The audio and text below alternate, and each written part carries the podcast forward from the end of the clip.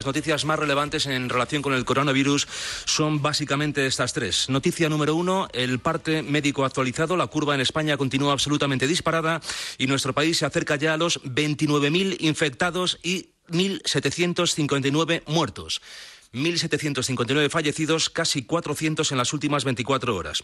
Noticia número dos, el presidente del Gobierno, Pedro Sánchez, volvió a comparecer en torno a las tres y cuarto de la tarde para confirmar la noticia con la que todos amanecimos esta mañana, que el estado de alarma en nuestro país se va a prolongar 15 días más hasta el sábado 11 de abril, día sábado santo. España pasará al menos un mes de confinamiento y esta medida será aprobada esta semana en el Congreso de los Diputados.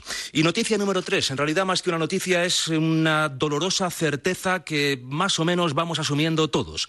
El presidente del Gobierno lleva unos días anunciando que lo peor está por llegar, que van a llegar días con cifras muy duras y que debemos estar preparados, sobre todo anímicamente.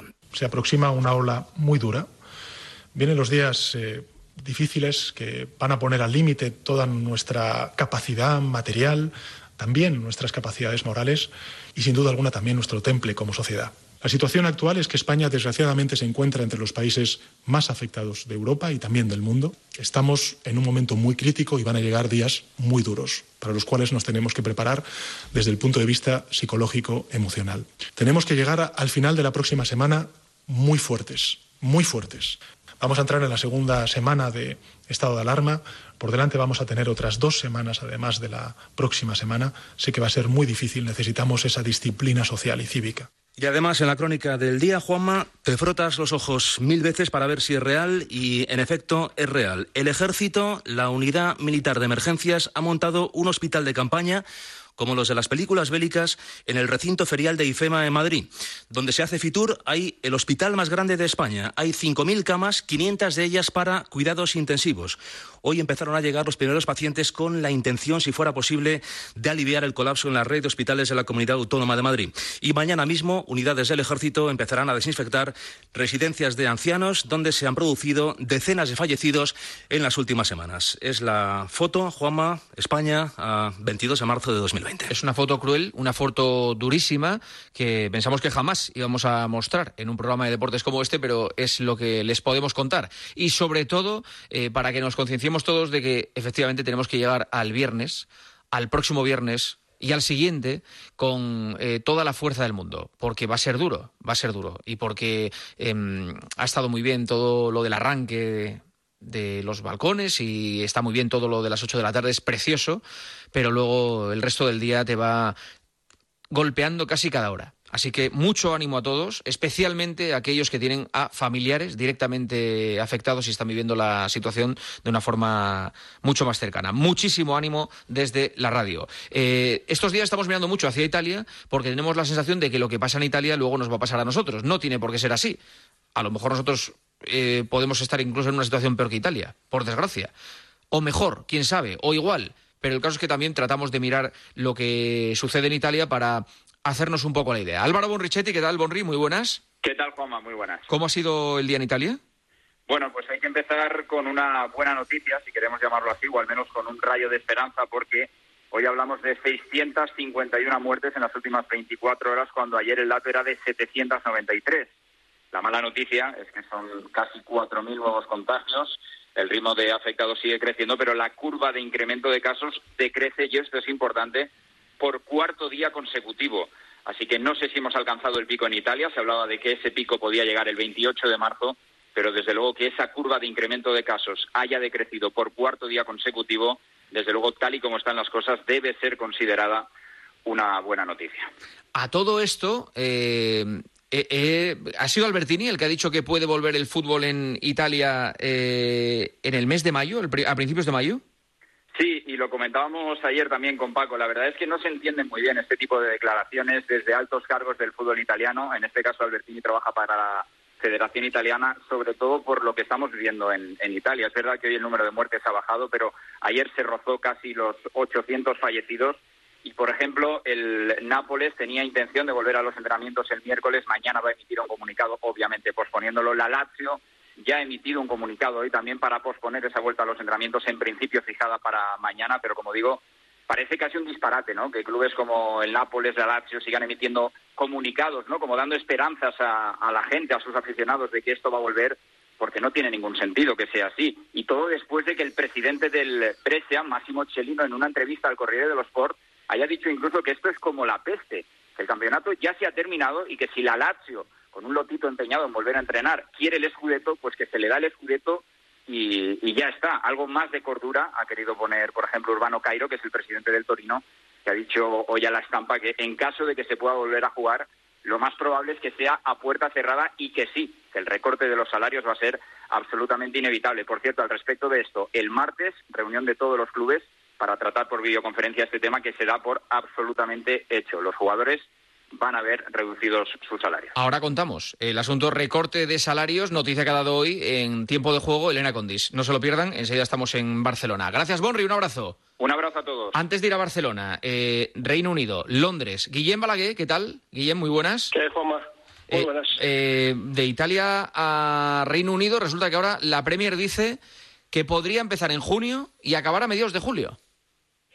Bueno, es lo que ha publicado el Telegraph, que la Premier está pensando en reanudar su campeonato el 1 de junio, acabarlo a mediados de julio, o sea, tenerlo todo hecho en seis semanas, y comenzar la siguiente temporada tres semanas después, el próximo 8 de agosto.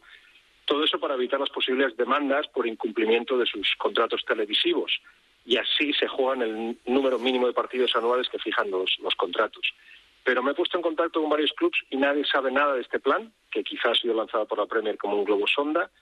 Y eh, en realidad eh, lo, lo, último que saben eh, los equipos de la Premier es que el 1 de mayo podría empezar la temporada, algo que se les antoja lógicamente muy poco realista, pero nadie ha mencionado nada de, junio. Eso sí, como el resto de ligas importantes quieren que la temporada se reanude y se acabe. Y deja que añada una cosa más sobre lo que vais a hablar con el con Condis. De momento, en Inglaterra nadie está negociando reducciones salariales a los jugadores porque calculan que si se inicia la temporada y se acaba, las pérdidas serán mínimas. Y además, el sindicato de jugadores, que es mucho más poderoso que el español, se aseguraría de que nada de eso pasaría. O sea, intentarían impedir que se presionara a los futbolistas para reducir sueldos. Veremos a ver qué es lo que ocurre si es que se juega en ese mes y medio lo que queda de, Premier. La situación allí en Inglaterra, ¿cuál es? Eh, ¿qué, hay abierto en la calle? ¿Cómo, cómo está la situación, Guillem? Hay tiendas abiertas. Desde hace dos días se dijo que eh, cerrarían los pubs, eh, los restaurantes, eh, pero no son conscientes de la situación. Hay 281 muertos, creo, a día de, hoy. Y la gente, aprovechando que ha habido un tiempo buenísimo este fin de semana, pues han ido a la playa y han paseado y no hay conciencia de, lo que se les viene encima y yo creo que parte, parte de ello es por el mensaje ambiguo que lleva que llega desde lo más alto de Boris Johnson, el Boris, Johnson, el, primer ministro británico, les aconseja que se queden en casa, no les ha forzado, pero hoy ya, ha soltado que, eh, como no están haciendo mucho caso, si es necesario se tomarán medidas más drásticas, pero que no es el momento todavía. Pues eh, no le quedará otra que tomar medidas drásticas como están haciendo todos los países a los que ya el virus ha entrado con la violencia con la que lo ha hecho en España eh, o en Italia, por ejemplo. Gracias, Guillem. Cuídate. Un abrazo.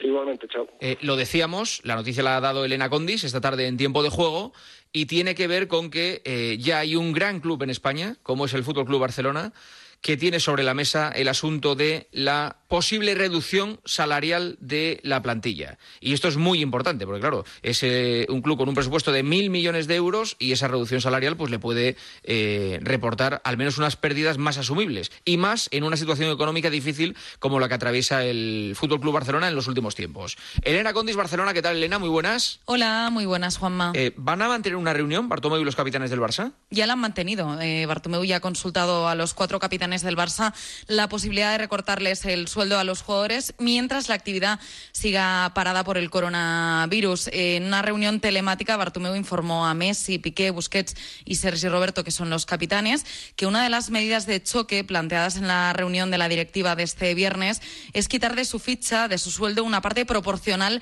a los días que dure este parón, porque el club evidentemente no genera ingresos.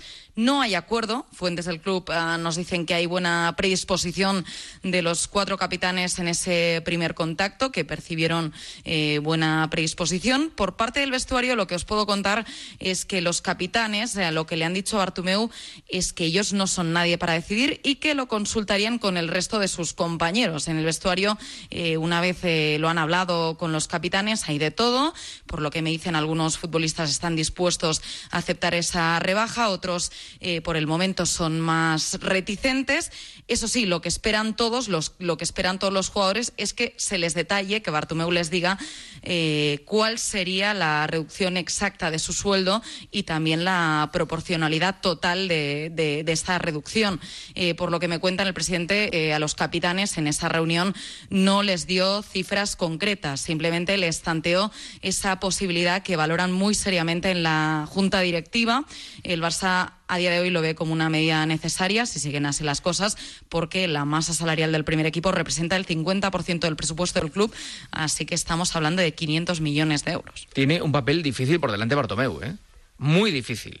O sea, eh, bajarle el sueldo a, los futbolistas de la primera plantilla del Barça es eh, lo peor que se les puede hacer. Por mucho dinero que, ganen, es una decisión que le puede eh, acarrear consecuencias dentro de la, de la, plantilla, dentro del club, en la relación con los jugadores, aunque sea eh, en su último año de, mandato. Pero esto ya ha pasado en Francia. Ya hay clubes en Francia que han aplicado ERTES y que han aplicado reducciones salariales. Y en España, si la situación sigue así, no va a quedar otra que aplicarlo también a clubes, por grandes que, sean. ¿Algo más, Elena? Bueno, eh, Juanma, también te digo que hace unos minutos hablaba con una persona de, la directiva de Bartumeu que estuvo en esa reunión eh, telemática con eh, los distintos directivos en esa comisión delegada que, se reunió el viernes prácticamente de urgencia para abordar toda la situación económica y lo que me decía es que el presidente lo que tiene previsto en las próximas horas es reunirse por videoconferencia con varios clubes de la UEFA para intentar buscar una estrategia común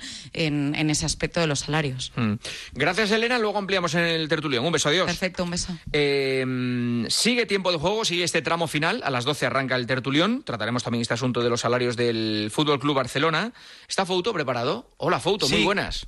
Juanma, ¿qué tal? Muy buenas. Uy, tu, línea llega regular. Necesita el bar esa línea. A ver. A ver, ¿ahora bien? No, sigue igual de mal. Espera, ahora estoy con Fouto y recuperamos la, llamada con, con Fouto. En lo que Fouto arregla su cacharro, estamos con Fernando Evangelio, con Vangelis. Hola, Evangelio, muy buenas. Aquí estoy yo y mi cacharro. Buenas noches, tu Juan. cacharro suena perfectamente. qué bien, qué buena noticia me das. Muy bien, muy bien. Eh, ¿Hay algo en juego? O sea, ¿hay... ¿Realmente los locos pueden ver algún partido de fútbol eh, sí, todavía? Podemos, Podemos ver fútbol. Podemos, me gusta que te metas en el saco de los locos. Sí, hombre, claro, es que uno tiene que asumir la realidad. Totalmente. Eh, después de los datos que te ha dado y las noticias que te ha repasado antes Alcalá, después de la situación que estamos viviendo, parece increíble, pero en Europa se está jugando una liga. Una solo, pero se está jugando. La liga bielorrusa empezó el jueves pasado. Eh, la primera jornada ha ido desde el jueves hasta el domingo. se han ocho partidos ¿Con público? con público, con público, sí. Eh, al campo que más han ido han ido 3.600, o sea, no, han sido partidos de 50.000 personas, pero ha habido en todos, en los ocho partidos públicos. Y cuando buscas una explicación a esto, eh, la explicación te lleva a Alexander Lukashenko. Alexander Lukashenko es el presidente del país desde el, desde el año 94 y hace unos días dijo que había tres medidas para su población para combatir el virus.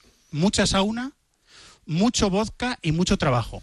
Esto lo dijo subir a un tractor. Sauna, vodka y trabajo. Sí, esto lo dijo subir a un tractor para escenificar que había que ir al campo a trabajar y que era lo más sano que podían hacer sus, o lo más indicado que podían hacer sus, eh, eh, sus compatriotas para poder combatir el, virus. El calendario de la Liga Bielorrusia está petado hasta diciembre, o sea, hay eh, fechas de partidos llenas hasta diciembre porque han estado casi cuatro meses de parón invernal y la liga hay que jugarla ha dicho el presidente del país que la liga hay que jugarla. Bielorrusia, por ejemplo, tiene las eh, fronteras cerradas con Rusia, de lo que también se ha quejado el presidente, y a lo mejor así nos explicamos un poco por qué, siguen jugando. Hoy hemos tenido amistosos con equipos rusos y con equipos escandinavos, pero ninguno de primera división.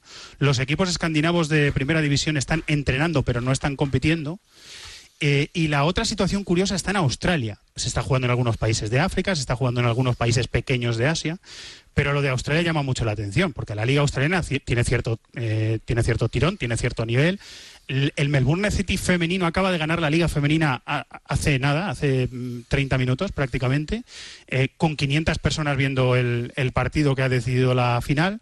Y en la liga masculina, de momento habían decidido eh, terminar las seis jornadas que quedan para, para terminar el campeonato, pero la pinta que tiene es que dentro de poco se va a suspender. Dentro de unas horas está previsto un partido entre Newcastle Jets y, Melbourne City, que es el equipo de Markel Susaeta, que el otro día dio un gol y, marcó otro. Y, el entrenador de Susaeta en el Melbourne City, Monbers, el francés, no ha podido viajar porque es población de riesgo. Claro. Y dicen en Australia que dentro de unas horas se puede suspender la liga. Pero de momento siguen jugando. Vale.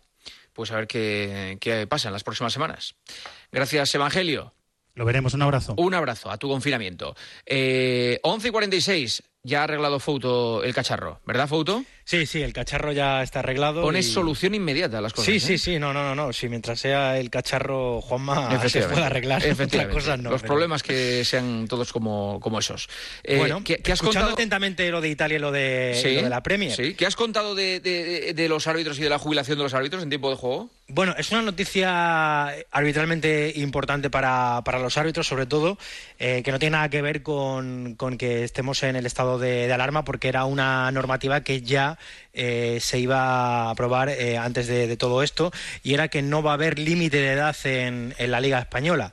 Eh, habitualmente, Juanma, los árbitros cuando llegaban a los 45 años se tenían que retirar obligatoriamente porque había un estudio en el que se perdía vista se perdía vista a los 45 años y por tanto era una edad a la que se tenían que retirar. No ocurre así en la Premier, donde solemos ver a árbitros un poco barrigones y de eh, cincuentones. Y, bueno, y en la liga, pues a los 45 años se retiraban, ¿no? Y eso a partir de la próxima temporada, pues eh, va a terminar y si el comité técnico de árbitros lo cree conveniente, pues un árbitro que, tenga más de 45 años va a poder seguir arbitrando, ¿no? ¿Esto por qué es así? Porque se han dado cuenta que los árbitros físicamente ya no eran como antes, ahora son auténticos portentos físicos y eh, muchas veces se retiraban a los 45 años cuando estaban en su mejor estado, ¿no? Entonces, bueno, se perdía, digamos, esa calidad arbitral en algunos árbitros que, eran de élite y que se tenían que retirar a los 45, ¿no? Así que buena noticia, por ejemplo, para, árbitros como del Cerro Grande o Estrada Fernández, que se retiraba la próxima temporada y que van a poder continuar. Vale. ¿Algo más? ¿Tienes algo sí, contarte muy rápidamente, Juanma, que a las altas instancias futbolísticas, tanto a Luis Rubiales como a Javier Tebas, no les ha pillado ni mucho menos por sorpresa esos 15 días más de estado de alarma. se contaba, se contaba evidentemente con ello. Claro. Con esas tres semanas más de confinamiento hasta el espera, 11 espera, que Alcalá, quiere decirte algo. No, quiero decir que a, lo mejor alguno de esos que has nombrado no le sorprende ni otros 15 más después. Eh, bueno, como te decía Alcalá, efectivamente, no le ha, no ha sorprendido a ninguno. Eh, si hubiera, si llegamos al 11 de abril y seguimos y se prolonga ese estado de alarma, ahí sí que evidentemente, pues mm, muchos cálculos que se han hecho eh, se podrían ir al traste y ya se empieza incluso a barajar, Juanma, que eh, si no se puede terminar la liga esta temporada, pues se tendrá que terminar lo que queda de esta, la siguiente. Así que mm, así están las cosas y por eso hay algunos clubes que ya están mirando el tema de la reducción salarial que te ha contado Elena Condis y que luego si quieres un poco más tarde te doy más datos sobre todo numéricos de, de, las pérdidas ahora mismo que tendrían los clubes y que muchos de ellos se van a ver abocados precisamente a eso, a una rebaja salarial. Déjame que te cuente, Juanma, eh, esto no es oficial, ¿eh? esto es una conversación entre amigos o entre conocidos, pero gente que está en el, en el ajo. Como hay muchas horas libres, pues hay mucha gente que sí, eh, hace calendarios y juega con las fechas y es una forma de matar el tiempo. Oficial, confinamiento en España hasta el sábado santo 11 de abril. Esta persona que te digo, que yo creo que tiene, mm, no sé si información privilegiada, pero tiene contactos en el gobierno, habla en su estimación de posiblemente un tiempo más de confinamiento, marcando el espejo de China. A lo mejor es muy negativo o a lo mejor es muy realista, no lo sé, yo simplemente me limito a dar la información. Habla de confinamiento hasta el 15 de mayo, serían aproximadamente en torno a dos meses de confinamiento en, en España. Con suerte, según estas fuentes, que te dejaran a partir de entonces, 15 de mayo, hacer entrenamientos colectivos y entrenamientos de equipos de fútbol y empezar a hacer una pretemporada y una especie de puesta a punto a partir de ese día 15 de mayo. Con suerte, según estas fuentes, junio y julio para eh, finalizar las 11 jornadas que restan en España en Primera División, junio y julio. Agosto como mes de vacaciones y domingo 20 de septiembre, después de una pretemporada más o menos corta o reducida lo que sea, como fecha de inicio de la próxima temporada. Por eso, en una rueda de prensa reciente, hubo gente que incluso planteó aunque ahora mismo es una cosa muy incipiente, el tema de otro formato, playoffs, grupos, no sé qué, para la temporada 2021 que acabará en la Eurocopa aplazada. Esto no es oficial, estos son eh, cosas que o escenarios que van a la gente. Efectivamente. Vale, Alcalá Fouto, quedaros al tertulión. Sí, señor. Ahora os sigo escuchando. Me llega la portada del diario Marca de mañana. La foto, bueno, el dibujo a toda página es eh, el dibujo este que nos ha llegado a todos por WhatsApp con eh, las diferentes profesiones que están dando el callo estos días y que son el orgullo de todos. Los mm, dibujitos estos que, que llegan. El equipo de todos. Dice Marca, personal sanitario, fuerzas de seguridad del Estado, militares, transportistas, bomberos, agricultores, vendedores de prensa, personal de limpieza, empleados de supermercados, gasolineros, mujeres y hombres que juegan en primera línea este partido crucial en el que todos y cada uno de nosotros también sumamos. insisto, ese dibujo es la portada del diario Marca. Arriba viene, los juegos se aplazarán. Todo en otro gran domingo de radio.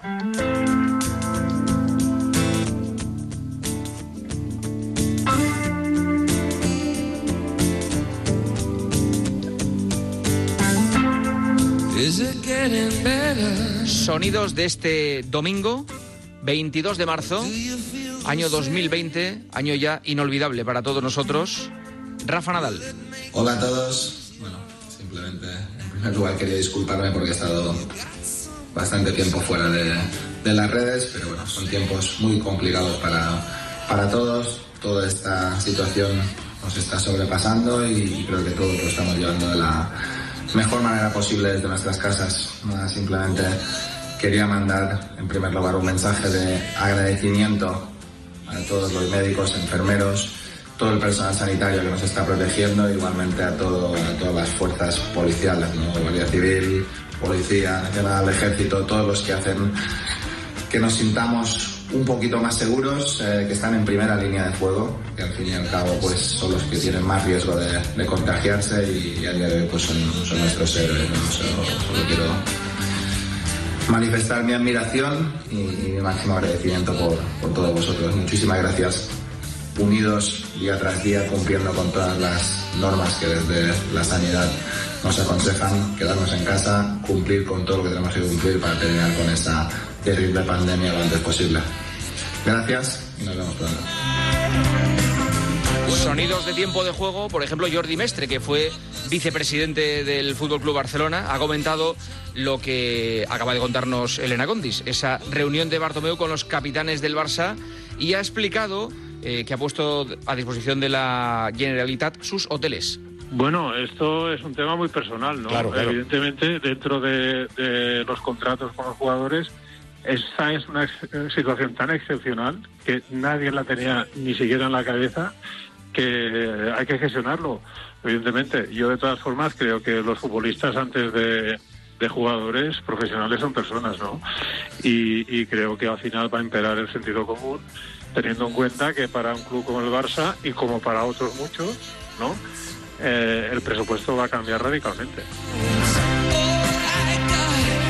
Jesús Gil Manzano, árbitro de primera división, ha contado cómo vive el confinamiento cómo trata de mantener la forma y qué tareas les mandan desde el Comité Técnico de Árbitros. Sí que me subo por las paredes. Nosotros somos personas tremendamente activas y de repente el vernos en esta situación de, estar siete días de la semana y 24 horas, pues, pues nos ha partido un poco todo. He pasado de hacer unos 10-12 kilómetros diarios a de repente verme en esta situación. Eh, yo he comprado una, bicicleta de spinning, he comprado también una elíptica para, para por lo menos el aeróbico que, que estábamos acostumbrados a hacer, pues hacerlo en casa. ¿Estáis repasando jugadas dudosas, polémicas? Sí, nos están mandando pues jugadas para revisarlas, nos están mandando también exámenes, video, exámenes también para, hacerlo y bueno, ellos eh, nos dan unos resultados al final y es una manera de, no perder no perder esa dinámica que teníamos que teníamos antes.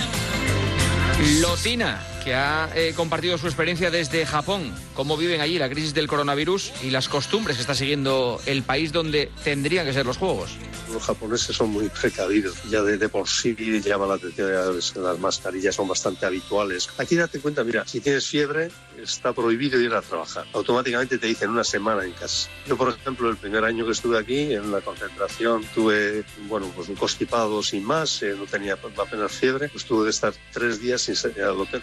Nada más cerrar ya el fútbol, eh, vinieron a explicarnos eh, todo lo de, tener las manos limpias. Enseguida nos pusieron que teníamos que tomarnos la temperatura, es obligatorio. Yo, según llego al club por la mañana, tengo que, tenemos que coger la temperatura, apuntarlo allí. Y bueno, esas cosas son, son muy precavidos y yo creo que eso todo eso ha ayudado. Tamara Rojo, directora del English National Ballet, ha explicado que ya está confinada, pese a que en Inglaterra de momento las medidas son muy difusas y que no hay confinamiento.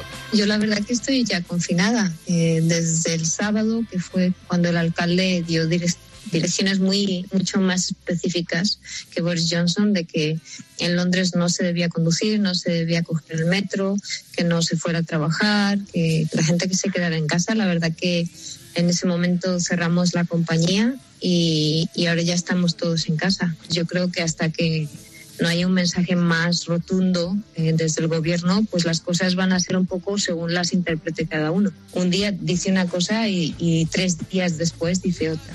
Eh, y ahí y, también se ha dicho mucho que a la gente joven eso no le afecta. Entonces el viernes, pues sí es cierto que los pubs estaban llenos de gente joven. Lo que yo creo es que no, no ha sido claro. Y Adrián González, que es entrenador del Titánico de la Viana, en Asturias, y que es enfermero que trabaja en la UCI del UCA, del Hospital Universitario Central de Asturias. Quiero pedir que, os concienciéis realmente de la importancia que tiene eh, el quedarse en casa. Es muy importante porque a veces pues eh, solo queremos ir a, llevar la compra a nuestros padres y entramos un beso y está, o, queremos ir a, a, comprar el pan todos los días, al final pues, por una barra de pan pero esta, esa pequeña suma sí que hace. Realmente esta batalla es como es un poco como, como en el fútbol. Es decir, no la van a ganar las individualidades. Aquí no vale que Cristiano y Messi ganen el partido. Aquí esto es un poco de bloque, de equipo. Todos tenemos que sumar. Entonces cada uno en, en nuestra zona de actuación, pero el quedarse en casa hace muchísimo. Todos se han pasado por tiempo de juego durante la tarde y todavía queda tiempo de juego hasta la una y media de la madrugada. Y por supuesto, se han pasado los más importantes, los oyentes que siguen escribiendo mensajes. Alberto Arauz, ¿qué tal? Muy buenas. ¿Qué tal, Juanma? Sí, y que nunca fallan, ¿eh? No fallan en ninguna de estas noches complicadas. Y escriben al 637-230010 y hoy, como es domingo, también al Twitter de Tiempo de Juego. Dice Javi, mucho han tardado en anunciar la, la suspensión de los juegos. De verdad, en estas circunstancias, el deporte es terciario, por no decir insignificante Constantino, desde Palma de Mallorca, nos dice, cada día tengo más claro que los directivos solo ven dinero y más dinero. Los deportistas les importan bien poco. Samaranch, los juegos no se van a celebrar, no o no. Lo de la reducción de fichas del Barça se, veía venir por su mala gestión, desequilibrando desde hace tiempo el presupuesto a favor de fichas desorbitadas. Las circunstancias de la pandemia tan solo han acelerado y acrecentado un problema de muy mala gestión y del que por cierto presumían. Otro dice, estamos de coña con el recorte del sueldo a millonarios, están quedando trabajadores en paro, muriendo gente y otros jugándose la vida en hospitales por sueldos de poco más de mil o de dos mil euros y nos tienen que dar pena los pobres jugadores que ganan millones. Qué pena de país. Y nos dice un oyente, y llegan muchísimos, pero no los podemos leer todos, nos dice un oyente, gran programa y gracias por hacernos pasar el día un poquito mejor. Y por favor, acordaros también de las fuerzas y cuerpos de seguridad del Estado y de los militares, que a veces son los grandes olvidados. Es uno de los trabajos menos gratos. Y vamos a escuchar también un audio de otro oyente. Primero os quería felicitar, que se está quedando un programa muy apañado, aún sin contenido deportivo propiamente dicho. Estáis haciendo pasar un rato muy ameno con las entrevistas y demás. Aún entendiendo que la preparación de los Juegos Olímpicos pues es algo que conlleva mucho sacrificio y demás. Lo primero es acabar con la, con la epidemia que estamos sufriendo y después ya tendremos tiempo para festejar, para Juegos Olímpicos, como si lo ponen cada dos años. Pero primero lo que hay que hacer es salir adelante. Un abrazo a todos. Son los mensajes de los oyentes que seguimos leyendo y este es el mensaje de Gema Santos antes de que arranque el tertulión, Gema. Sí, el mensaje de Berti, Juanma, que fíjate que siempre están pensando en nosotros desde Berti, siempre pensando en nuestros oyentes, porque tú ahora que nos estás escuchando, estás pensando que ahora que no vas a usar tu coche deberías pagar menos por tu seguro. ¿Berti o falso? Pues eso es lo que han pensado en Berti. Con su seguro cuenta kilómetros vas a pagar solo por los kilómetros que uses y cuando todo vuelva a la normalidad podrás sumarle los kilómetros que necesites. Y para que tu vida continúe, contrata su seguro en su web en berti.es. Ahí vas a descubrir cómo Berti puede ayudarte. Ya lo verás, berti.es. Les damos las gracias a los oyentes y les damos las gracias a los anunciantes, que en el peor momento para ellos de la historia, aquí siguen con nosotros. Es eh, un gesto increíble. Gracias por seguir con nosotros, con la radio, con la cadena Cope. Está a punto de arrancar el tertulión. Juanma Castaño. Tiempo de juego. Cope. Estar informado. En la radio, como en la vida, para que alguien hable, otro tiene que escuchar. Hoy nos han confirmado a mi mujer, que es enfermera, y a mí, que somos positivos en coronavirus. Quería daros las gracias porque la gente que estamos malillos, pues la verdad es que nos hacéis mucha compañía. A vosotros deberíamos de dar un aplauso. Estáis haciendo una labor maravillosa. No sabéis la compañía y la tranquilidad que supone el encender la radio y saber que siempre estáis ahí. A los de la mañana, a los de la tarde, a los de la noche. A Muchísimas los de la gracias por hacernos disfrutar un poco en estos días grises que estamos viviendo. Claro, te quiero dar muchas gracias por el programón de ayer porque información, entretenimiento, fue un programón buenísimo. ¿eh? No nos dejéis, por favor. Sabemos que siempre estás ahí y ahora más que nunca te damos las gracias por confiar en nosotros, por escuchar Cope. Esta radio va a seguir estando ahí todos los días, a todas las horas. Cuenten con nosotros. De todo corazón.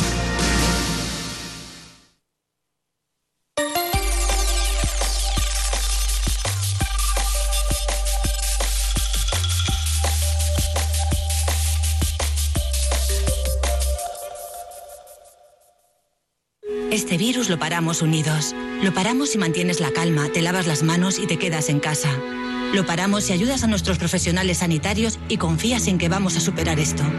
Detener el coronavirus es responsabilidad de todos y todas. Si te proteges tú, proteges a los demás. Ministerio de Sanidad, Gobierno de España. Escuchar, hablar, hacer. Tres palabras que en CaixaBank definen nuestro compromiso contigo. Escuchamos para entenderte. Hablamos donde quieras y cuando quieras. Pero sobre todo, juntos, hacemos que avancen tus proyectos y los de la sociedad. CaixaBank. Escuchar, hablar, hacer. El periódico La Razón quiere estar más cerca que nunca de la sociedad. Por ello, desde nuestra página web, retransmitiremos diariamente en directo y en abierto para todo el público la Santa Misa desde la Catedral de Valencia. Todos los días a las nueve y media en directo en larazón.es y los domingos a las 12 con el cardenal Antonio Cañizares. Me cambié a la mutua el día que miré el recibo de mi seguro y me bajaron el precio, pero pensé, ¿y luego qué? Y luego tuve un problema y me lo solucionaron en una sola llamada. Vente a la mutua y te bajamos el precio de cualquiera de tus seguros, sea cual sea. Llama al 902-555-485. 902-555-485. ¿Y luego qué? Vente a la mutua. Condiciones en mutua.es. ¿Crystal Crack? Crystal Box. ¿Crystal Crack? Crystal Box. Si la luna de tu coche hace crack, ven a Crystal Box. Nos ocupamos de todo con tu seguro para que la reparación de tu luna no te cueste nada. Y ahora, por cambiar o reparar el parabrisas de tu coche, llévate gratis un taladro de batería de 12 voltios. Llama al 926 2600 o entra en crystalbox.es.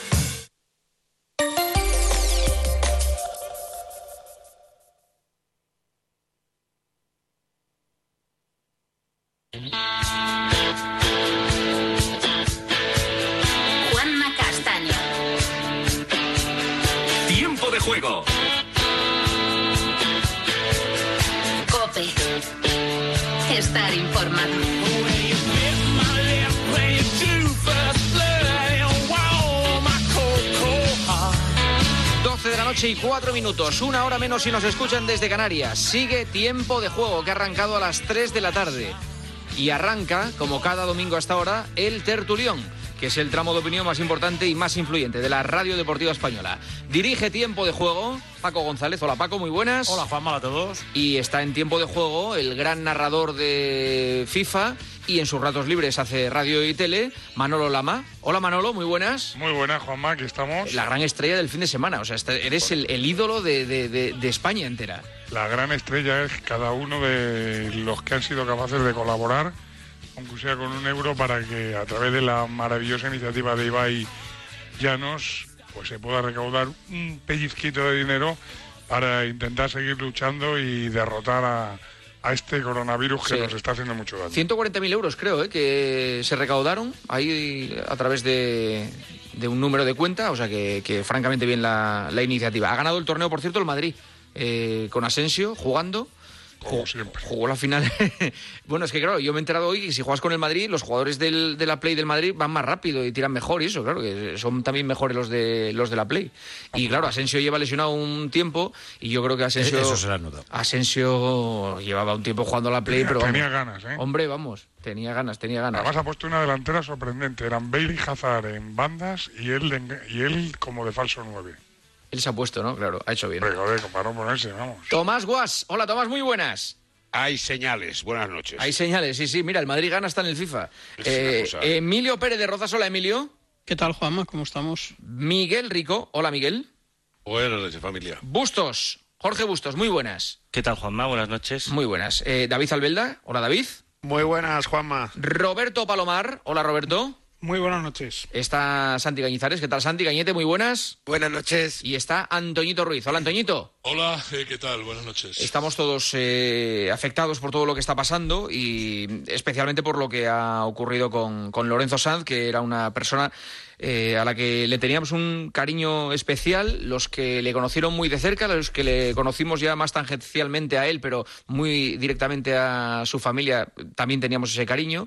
Y, ha estado muy bien Paco esta tarde cuando decía que cuando hablábamos de Lorenzo estábamos hablando de un representante de todas las víctimas, ¿no? Era un poco eh, el presidente de la Asociación de Víctimas del Coronavirus, podemos nombrar a Lorenzo, porque mm, lo que ha pasado con Lorenzo con Lorenzo Sanz es lo que ha pasado con los cuántos muertos Alcalá eh, se han dicho hoy mil cuántos 1759. En 1700. el total, casi 400 en las últimas 24 horas. 1759 eh, como Lorenzo Sanz. Es decir, que han pasado por las mismas circunstancias que Lorenzo, que son circunstancias durísimas. eh, durísimas. Tú eres padre y eres hijo. Sí. Ponte en cualquiera de los Horrible. dos papeles. Si eres padre, que no puedas ver a tus hijos por una última vez. Si eres hijo, que no puedan, eh, no puedas darle a tus padres un, último abrazo. Eh, eh, a mí me parece lo, lo más horrible de todo y entiendo que hay protocolos en estos casos de pandemias, y, pero a mí esa parte me parece inhumana. Paco, me ha llamado esta tarde un amigo mío que es un... No des el nombre ni me digas dónde trabajo, simplemente digo que es un ángel de la Barceloneta, a contarme entre lágrimas que él está destinado en, la parte sanitaria donde recogen a los fallecidos y saben perfectamente que no los van a ver las familias. Que, los últimos que van a estar con ellos van a ser ellos, los que los recogen. Dice que no te puedes imaginar el, llanto. Dice es el acompañar cada día, no sé cuántas veces, acompañar a gente que muchos de ellos, la mayoría, no sabes quiénes son, pero que sabes perfectamente que son los últimos, que tú eres el último ser vivo que les va a acariciar, en definitiva, ¿no? Y dice, pues, dilo, porque hay mucha gente, muchos de los míos que se nos vienen abajo. Y sí o sí, sí. Cuando se habla del personal sanitario, bueno, que es que es inconmensurable lo que hacen, acordaros de este sector de gente que, de- que es el último eslabón, ¿verdad?, de, de- de esta cadena siniestra y que, chicos, la verdad, dicho, pues lo comentaré y que va por ellos porque también para Sin ellos tiene duda. que ser un trago, vamos. Horrible, horrible. Eh, pero desde luego el trago más horrible es para, para la familia que lo ha perdido. Que no lo ve, claro. No, perdóname. Y que además no solo los, los falleció por coronavirus. Ya falleció un primo hermano, de la- una- el, el marido de una prima hermana de mi mujer, eh, que no tuvo nada que ver Sí, con por, eso. por las tampoco- circunstancias tampoco. sí, sí, tampoco, efectivamente, efectivamente. Fernando Sanz. Hola, Fernando, muy buenas. ¿Qué tal? Muy buenas noches a todos. Te agradezco mucho que estés eh, ahora en directo en la radio. Te he escuchado con Paco por la tarde.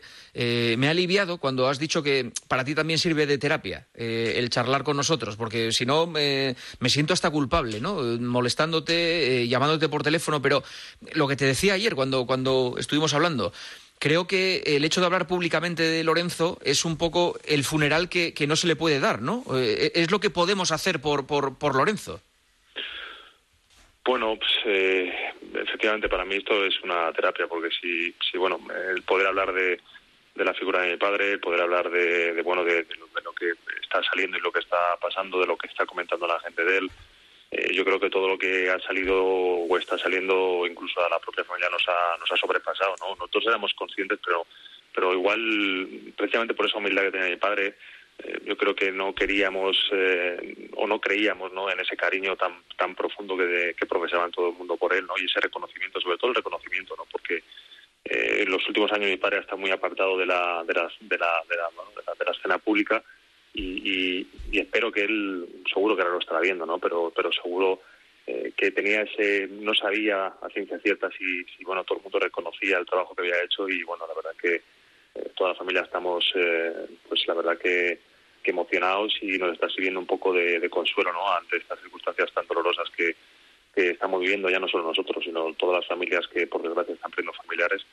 de, bueno de no poder despedirte de no poder verlo por última vez de no poder ir a acariciar ni poder dar un beso a mi madre de no poder dar un abrazo a un hermano mío que están todos destrozados eh, de no poder acompañarle en, eh, pues entierro o al, o al, o al, o a que lo, a incineren o sea, son todas son todas cosas tan tan tan dolorosas que por lo menos todo esto te, te, te, bueno te puede reconfortar. Nunca nunca lo suficiente ante la pérdida de un ser querido y más como lo de un padre. Es de una crueldad hijo. tremenda. Es que tu madre, Pero, tu madre, por ejemplo, ¿dónde está tu madre? Mi madre está en casa de, de mi hermano Lorenzo, que fue el que se acercó a buscarla al hospital cuando mi madre fue a llevar a mi a mi padre y cuando ahí la, le dijeron la noticia de que se encontraba muy muy muy mal pues eh, lógicamente no podía estar y se lo se lo fue a buscarla a mi hermano y se la llevó a su casa y desde entonces está en casa de, de mi hermano claro eh, eh, y lo que yo, por ejemplo yo por ejemplo tenía una conversación con, con mi hermana que está en, en Dubai y ya estaba lamentándose porque estaba en Dubai y como llama Lula no te preocupes ahora mismo estar en Dubai en,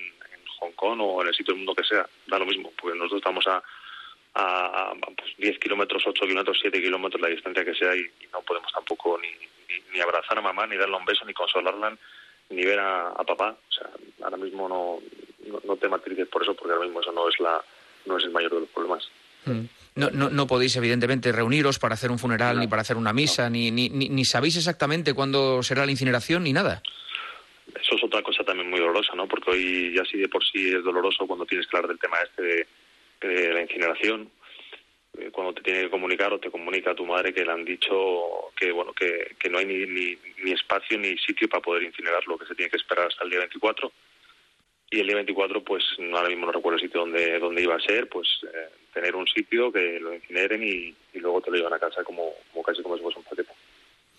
Sí, sí, es, todo durísimo. Eh, el, hecho de, eh, el hecho de que no haya eso, un, evento público para, para, despedir a Lorenzo, que era lo que aprovechamos todos para, para, daros un abrazo, para, para recordarle, supongo que, que habrá eh, convertido tu teléfono en, en una sala de, tanatorio, ¿no? O sea, tu teléfono hoy habrá sido eh, donde ha recibido todo el cariño de, de todo el mundo, ¿no? Bueno, el mío, el de mis hermanos, el de mi madre, gente que, bueno, que empiezan a decir, oye, ¿te acuerdas de que me ha conseguido el teléfono, me ha llamado? Pues la verdad que eso es otra cosa que aprovecho para poder comentar aquí, ¿no? De los tantísimos y cientos y, y puedo decir incluso miles de, de, WhatsApps, por redes sociales, por todos los sitios de, bueno, de muchísima gente, de, muchísimos compañeros, amigos, que, que bueno, que, que, bueno, que se han puesto, han mandado sus condolencias, que, insisto, también te reconfortan muchísimo, pero que no tienen ni tiempo, o a veces porque bueno, hay veces que estás de bien, hay veces que estás de bajón y, y no puedes ni, ni, articular palabra, ¿no? Y, bueno, hay muchos que he contestado, otros tantos que todavía no, y pienso contestar absolutamente todos porque porque se haya molestado en, decir algo de mi padre, algo algo cariñoso de mi padre, merecen una contestación absoluta de todo el mundo y lo haré en los próximos días. Pero insisto, ¿no? a mí me, y a mi familia nos ha reconfortado muchísimo, ¿no? Porque nosotros siempre hemos querido seguir el ejemplo de mi padre. Mi padre siempre ha sido una persona muy, muy cercana y nosotros somos eh, o queremos ser igual que, lo que nos enseñó nuestros padres, tanto mi padre como mi madre. No, no distinguir a nadie, ser lo más cercanos posible, ser naturales, eh, no poner barreras eh, con nadie. Eh, no sé, hace poco también decía yo de, de que creo yo que con mi padre también se va una una generación de gente, de gente muy, muy, muy especial. Gente hecha a sí mismo, gente que han venido de, de, de lo más bajo, de familias muy humildes, que han conseguido todo lo que se, han, se, se, se propusieron, eh, gente que, que, que era muy impulsiva, gente que, no sé, eh, una generación muy distinta a lo que es ahora el fútbol, ¿no? Y por eso a lo mejor esa forma de ser, ¿no? Tan- la cercanía, ¿no? Ahora esa cercanía en el mundo del fútbol es como muy extraño, ¿no? Eh, tener cercanías con presidentes o con jugadores, ¿no? Antes había esa cercanía, viajábamos juntos, las familias, los periodistas, ¿no? Está claro que todo cambia, ¿no? Pero, pero bueno, eh, eso es lo que nos han, nos han inculcado. Porque tu padre era hijo eh, de un vigilante del retiro que, se, que se murió pronto, su padre, y, y- y él mm, se echó a la espalda un poco a su familia, ¿no? A los diez hermanos que tenía. Sí, era el mayor de 10 hermanos y él empezó vendiendo agua en el Bernabéu precisamente con siete años y ahí es donde empezó pues su amor y pasión por el Real Madrid y pasó tristemente lo que tú bien has comentado y bueno mi padre pues eh, le empezó a, sonreír por la vida trabajando muchísimo una barbaridad y él sacó a, bueno, a, a- su madre a, a su familia a sus hermanos eh, luego se casó muy pronto con mi madre cinco hijos eh, y todo lo sacó adelante no y todo con mucho esfuerzo eh, sin, sin casi formación porque porque no tuvo tiempo ni de formarse. Lo único tiempo fue de empezar a trabajar desde que tenía pues siete años no y, fue todo muy muy rápido y, y por eso ya te digo el mérito que tiene el haber conseguido un niño de siete años que vendía agua en el Bernabéu a ser presidente y poder conseguir la Copa Europa de Real Madrid pues es es eh, es el sueño de cualquiera no es lo que lo que donde yo creo que los niños y las personas deberían fijarse en el esfuerzo el sacrificio que siempre se habla en el mundo del deporte pues también lo puedes extrapolar no A- al esfuerzo al sacrificio de una persona de un empresario que, que soñaba con ser presidente de Madrid cuando tenía siete años cuando vendía agua en el Bernabéu y que, y que lo pudo conseguir Mm. Eh, los últimos años no fueron fáciles para, para tu padre, ¿no? No, no, no fueron, fueron difíciles, fueron años complicados, pero bueno, como para mucha gente, ¿no? Se vivió una, España ha vivido una crisis eh, importante económica y bueno, tuvo sus problemas y, bueno, y tuvo momentos muy, momentos difíciles, ¿no? Pero al final eh, siempre le quedaba la familia y siempre la familia pues ha estado muy unida a él, eh, sus amigos, eh, amigos que, bueno, que han perdurado y amigos que como toda la vida aparecen y desaparecen, ¿no? Pero pero lo que siempre ha estado ahí han sido su, su familia, sus hijos, eh, sus nietos, 17 nietos que, que lo adoran y que hay muchos que son mayores, otros que son pequeños, desde los 21 hasta los eh, 9, 10 años. Los pequeños no, no sabían muy bien quién era su abuelo, ¿no? Más que más allá de una persona paternal eh, cercana, el, el padre de su padre o el, o el padre de su madre pero ahora con todo esto están están pues eh, alucinados están viéndose viendo todo lo que lo que hablan de su abuelo y, y están totalmente en shock y pensando y, y pensando que, que su abuelo pues eh, pues era pues un, un personaje muy muy muy muy querido y están tremendamente orgullosos ¿Seguía siendo un apasionado del fútbol o había perdido... eh, eh, era un enfermo del fútbol sí, seguía, seguía viendo mucho fútbol. y veía todo, veía todo, veía absolutamente todos los partidos. Por supuesto, Real Madrid se jugaba en Madrid, en, en el Bernabéu. Pues, intentaba o procuraba ir siempre desde que tomó. La verdad que, que es una de las cosas que también me gustó. Nos retomó y tuvo una relación muy buena con Florentino cuando al principio empezaron, pues bueno, eran rivales y al final se han convertido en amigos. Amigos y bueno, iba al Bernabéu, al palco, le daban su espacio, le daban su sitio y estaba encantado de, de volver al Bernabéu y disfrutar del Bernabéu y de, y de la gente y del público cuando iba allí que le, le- le quería muchísimo y luego ya en casa se encerraba en casa el fin de semana y se veía absolutamente todo la segunda división la segunda B luego nietos un nieto un hijo de mi hermano Paco que que juega en el Getafe también poco antes en el Ravaca procuraba ir a verlo como pues como un abuelo más a, a- a sus nietos eh, se veía todo, todo, todo. Luego los programas de radio, o sea, absolutamente todo. Yo siempre le he dicho a Paco, que creo que te escucho que está ahí, Sí, sí. y a ti te lo he dicho muchas veces, ¿no? A vosotros tenía un cariño muy, muy especial, con Paco especialmente. Eh, congeniaron, tenían una química muy, muy, muy, muy, muy especial. Y era un enamorado del deporte, enamorado del deporte, de sus amigos, de su familia, persona normal. Sí, sí.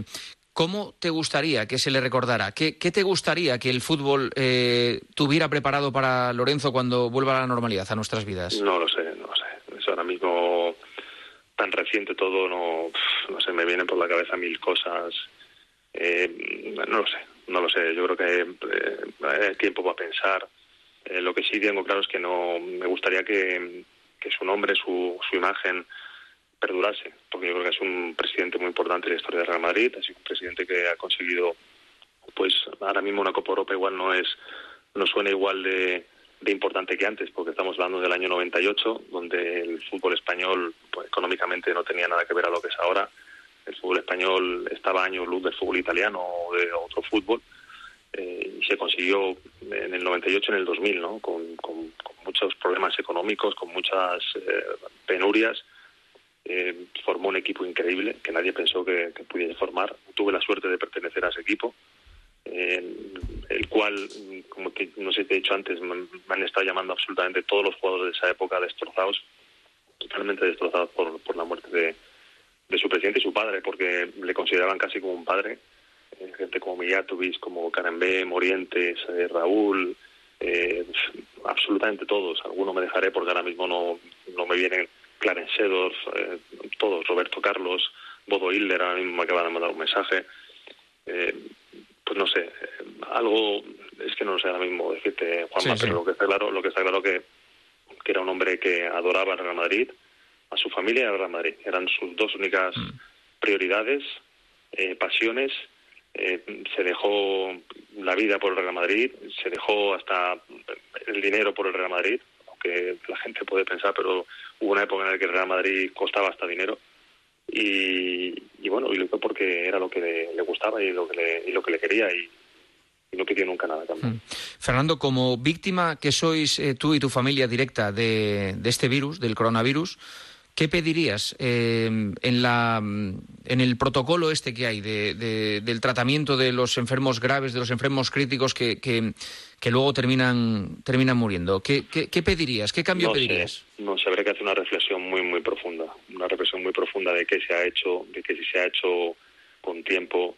Eh, yo creo que todos coincidimos en que ha habido muchos. Eh, no voy a decir equivocaciones, pero sí a lo mejor una tardanza que ha provocado que ahora mismo estemos en la situación en la que estamos. Eh, a lo mejor protocolos en los que con una población de riesgo no hay que aguantar tanto o no le tienes que meter ese mismo protocolo que a un chico de 40 años. Eh, también es que mi padre era muy muy muy muy, muy bestia, ¿no? Y, y yo te digo, eh, le dijeron que con fiebre mientras que tuviese fiebre que aguantase y, y él por ser solidario y por no colapsar, pues como tengo solo fiebre me quedo aquí y no me muevo. Entonces, eh, no sé. Pero lo que está claro que ha habido, ha habido fallos y yo creo que, que ahora mismo en caliente eh, cometería un error gravísimo y, y, muy grande ¿no? en empezar a, a, enumerarlos, a criticarlos, porque seguro que me estoy equivocando, pero lo que está claro es que ha habido errores y yo creo que cuando esto pase, espero que lo antes posible, eh, esos errores se subsanen y esos responsables pues eh, respondan. Fernando, te mandamos un abrazo enorme de todo el equipo de deportes de esta radio que te quiere muchísimo. Un abrazo para ti y para toda tu familia. Muchísimas gracias y ha sido enumerando uno a uno, no me acuerdo el nombre de todos que están allí, pero todos son grandes amigos y un abrazo y un saludo a todos los que estéis ahí. Un beso. Adiós, Fernando. Chao. Gracias. Eh, Fernando Sanz, con una frialdad increíble. Yo, eh, de verdad, eh, es increíble eh, después de lo que está pasando esa familia, que insisto, es exactamente igual que todas las familias eh, que han perdido a alguien eh, y que van a perder a alguien, por desgracia, en las próximas semanas o en los próximos meses aquí en, aquí en España. Durísimo, durísimo. Es que no, no, no, no hay otra forma. Paco, yo cuando era ultra oyente de la radio, que era cuando tú eras el, el, periodista de Lorenzo Sanz, digamos, uh -huh. me, me, me, alucinaba una cosa, que es que le llamabas incluso en el descanso de las finales de Champions, y se ponía. En los últimos minutos de Old Trafford. Pero, escucha, pero eh, o sea, imagínense la narración del partido del Ama de, de, de, Glasgow, por ejemplo, y que en el descanso entra Lorenzo Sanz. Es que, eh, por, por cosas de la vida, pues uno tiene amigos.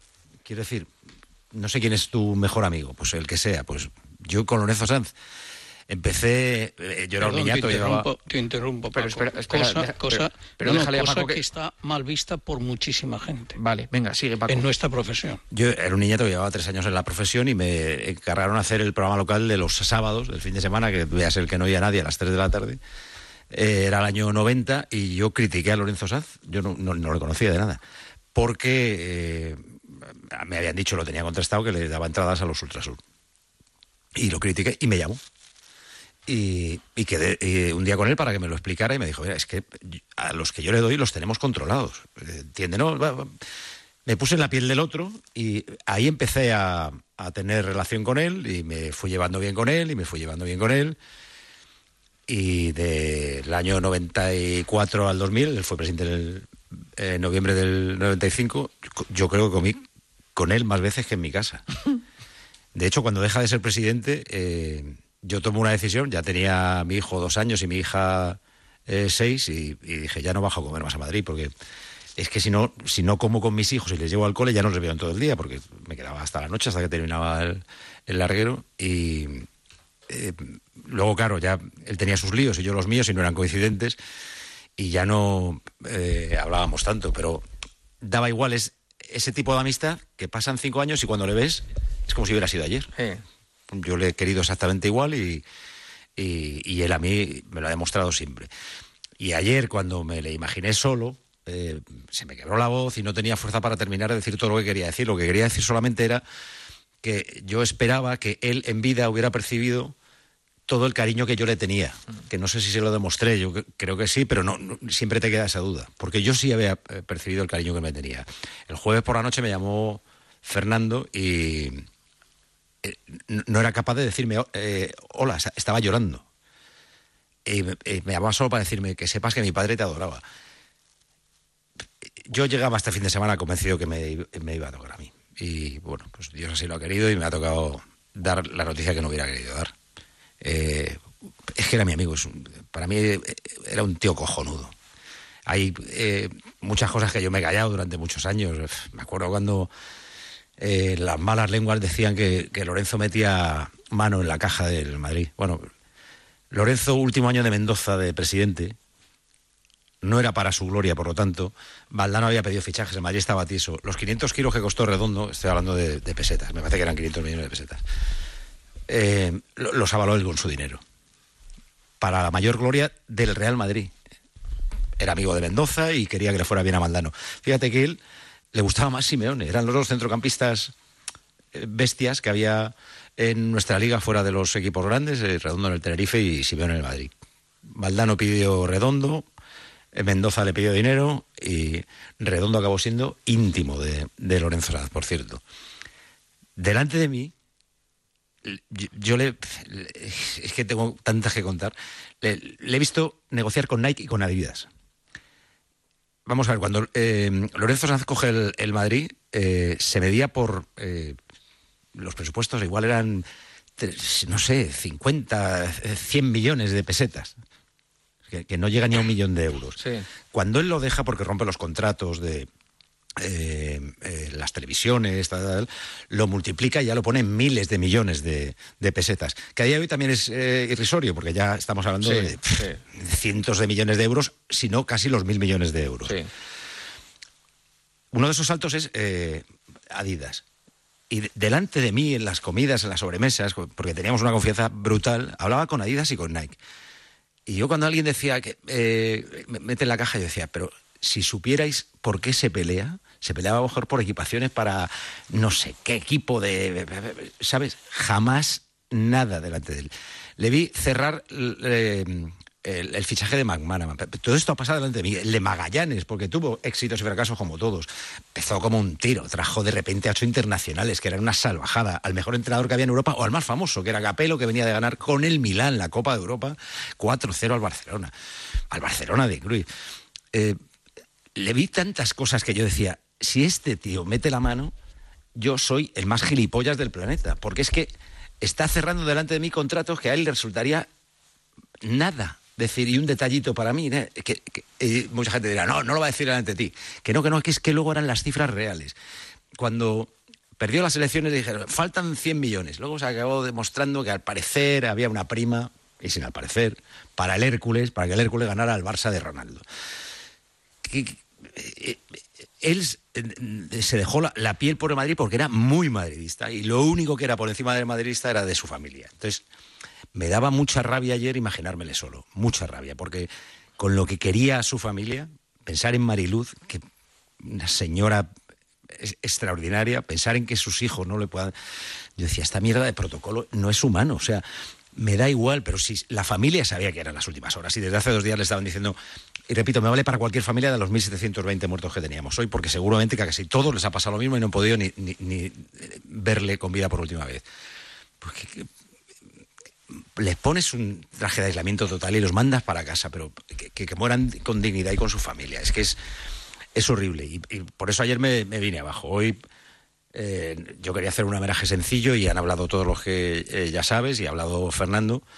Pero yo hoy en realidad cuando he terminado esa media hora hablando con Iván Campo, que también estaba destrozado. Sí, sí. Margarita, una presidenta de una peña que ha llamado llorando aquí por la mañana. La he escuchado. Eh, lo, lo único que le he dicho a Mansilla de Millán que los tenía delante es, no he llorado, como, como los niños cuando les ponen una inyección. Sí. O sea, yo lo que no quería era llorar y, y acompañar a la familia lo que se pueda.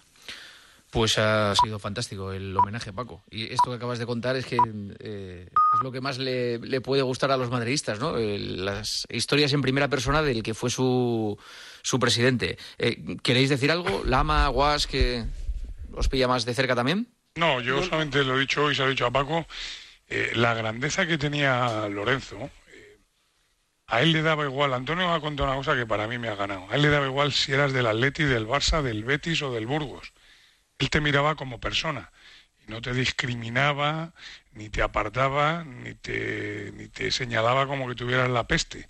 Para él eras un tío más, un periodista, un aficionado, un carpintero, un banquero. A él le daba todo igual.